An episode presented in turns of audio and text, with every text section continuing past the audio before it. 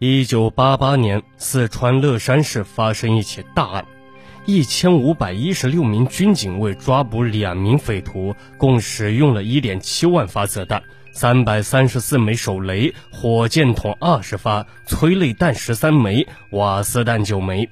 尽管如此，依稀未能击毙歹徒，还付出了牺牲八人、伤九人的代价。最后不得不调来油罐车，将两千公斤汽油和五百二十五斤柴油灌入歹徒藏身的洞穴，才将歹徒烧死。欢迎大家收听本期的《命案一千宗》，我是你们的主播古言。邵江斌，男，一九六七年生，时年二十一岁，河南焦作市人。耿学杰，男，一九六八年生，时年二十岁，河南省汤阴县人。当时两人都是驻湖北襄阳武警某部战士，负担湘北劳动农场看押任务。邵江斌从小练过武术，曾因强奸罪被判了三年劳改，是名劳改释放人员。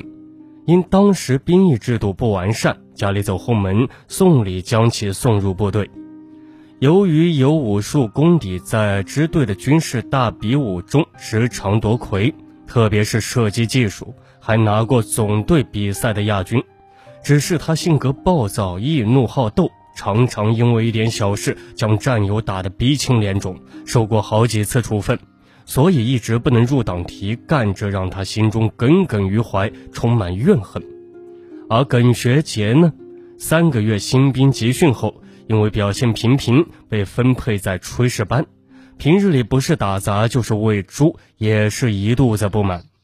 耿学杰和邵江斌在同一支队伍，又是老乡，两人关系很近，在部队中拉帮结伙、打架斗殴，被部队领导多次批评，最终心怀不满，走上杀人、抢枪负罪、潜逃的罪恶道路。十一月八日零时许，两人用脚踹开排长房门，用牛耳尖刀将本排代理排长江波杀害，抢走排长身上带的兵器是钥匙。打开武器库，抢走两支五六杠一式冲锋枪和一千一百四十七发子弹，而后骑一辆自行车携枪潜逃。两人逃至襄阳县或排镇梁山泉处，丢掉自行车。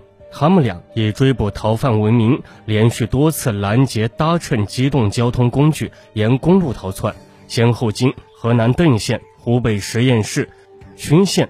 又到陕西白河县，又窜回湖北竹山、竹溪县，再向西南窜至四川南充县等地。两人在流窜过程中持枪杀人、抢劫财物，连续作案。十一月十日早晨，两人在陕西省白河县猴子河桥附近公路上开枪抢一骑摩托车路过的个体户，打死，抢劫现金一千三百余元和部分衣物后，骑摩托车逃走。十一月十八日下午，在四川省南充县吉凤乡石村，将一个个体商店店主勒死，抢走现金一千余元和烟酒糖果等，并用自带的挂锁锁住店门后，拦车逃离现场。十一月二十七日上午十点三十分，两人在四川省荣县蓝磨乡皂角村附近晒场以玉米垛中露宿。被当地群众发现，至此两人踪迹彻底暴露。十一月二十七日七点三十分左右，四川省荣县蓝磨乡皂角村二组村民邹天福的小孩邹涛起床后到邻居王新路的晒坝上跑步，发现晒坝右脚上的一堆玉米杆上插有一把雨伞，并将捡伞的事告诉邹天福。邹呢又将此事告诉邻居王新路。并一同去捡伞的地方查看。王邹两家人看到晒坝堆玉米杆处，发现里面有人睡觉。王兴路上前将此人推醒，并盘问是干什么的，回答是路过的。这时呢，王兴路发现还有一个人，就问他们是哪里人。他们说是安徽人，因无钱住旅馆，就在这里过夜。王兴路让其子女找来村民组长旦长青。旦长青来了后，对两人进行了盘问。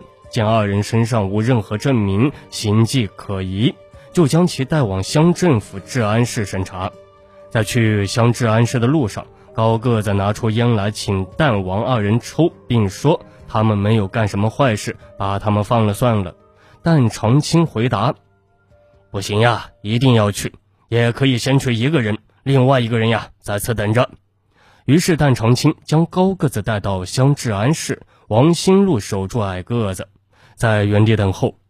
治安员赵凌云叫蛋长青把高个子带到驻乡民警陈美华家，陈简单询问后，又带其回乡治安室与赵凌云共同审查。此时，皂角二村治保主任邹兴文也来到治安室，陈美华叫邹旦去把矮个子带来。此时大约是九点五十分，在审查中，二人身上无证件。也说不清从哪里来，去哪里去。但长青再三盘问，高个子说他们从成都来，是到陈玉第二窑守所去看哥哥的。进一步询问，高个子又说不清第二看守所的地址，也拿不出从成都来的车票。民警就要检查提包，这时陈美华让两人坐在床上，包呢就放在两人脚下。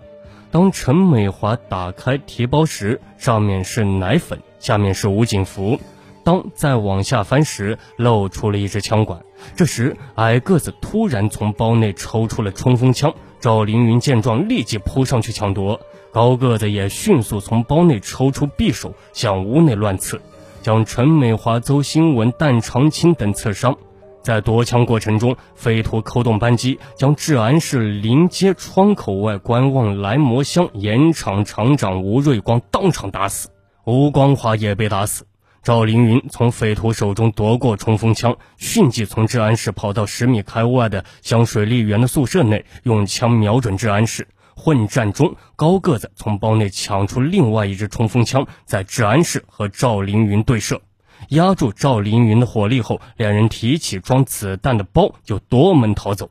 两人沿街向东跑到内乐公路八十二公里附近的来摩公路道班门前，劫持一辆从荣县方向开来的景延县竹园镇农机站周孝全驾驶的水泉牌货车。两人强行上车后，高个子用枪管打碎了挡风玻璃，朝天开了一枪，威胁驾驶员快开车，向景延县竹园镇方向逃走。此时大约是十点三十分左右，两人逃跑后，赵凌云随后追赶。由于中间有一个小时的时差，两人早已不知去向。赵凌云返回乡政府报告乡长，乡长袁洪德又向长山区派出所报告。所长王朝臣立即向景延县竹园镇三红、东林等地打电话，紧急通知前方堵截两人劫持的汽车。来摩乡民警也立即向县公安局报告了状况，并要求五通劳改农场的武警部队追击罪犯。十点四十分左右，两人劫持的汽车开到竹园镇时，司机以要由此卸货为由，将汽车停在区粮库大门附近。此时，镇农机站会计朱少林发现汽车挡风玻璃被打烂，就上前询问。高个子罪犯即刻向朱胸部开枪，把朱当场就打死，随即端枪穿阵而过。行约两百米，见信用社储蓄所门前停放一辆景延县煤建公司的野马牌越野汽车，就上前用枪逼着司机高树清，令高开车向石牛乡方向逃窜。竹园镇派出所干警接到电话通报后，立即到镇东口去堵截。刚出门口就听到街上响了几枪。等他们到街上时，两名歹徒已乘车逃去。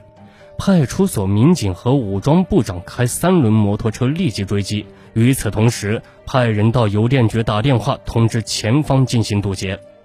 十一点零五分，两人乘车窜到石牛乡东口。恰遇竹园派出所所长正在场口布置堵截工作，即令司机倒车六十余米，从内乐公路右侧上了去门槛乡的乡村公路。竹园派出所所长李先友马上带领民警黄桂元、区武装部部长徐大木开三轮车紧急追逃。那么两人能干出什么惊天动地的事情呢？欢迎大家继续收听《命案一千宗》，警钟长鸣。我们下期节目再见。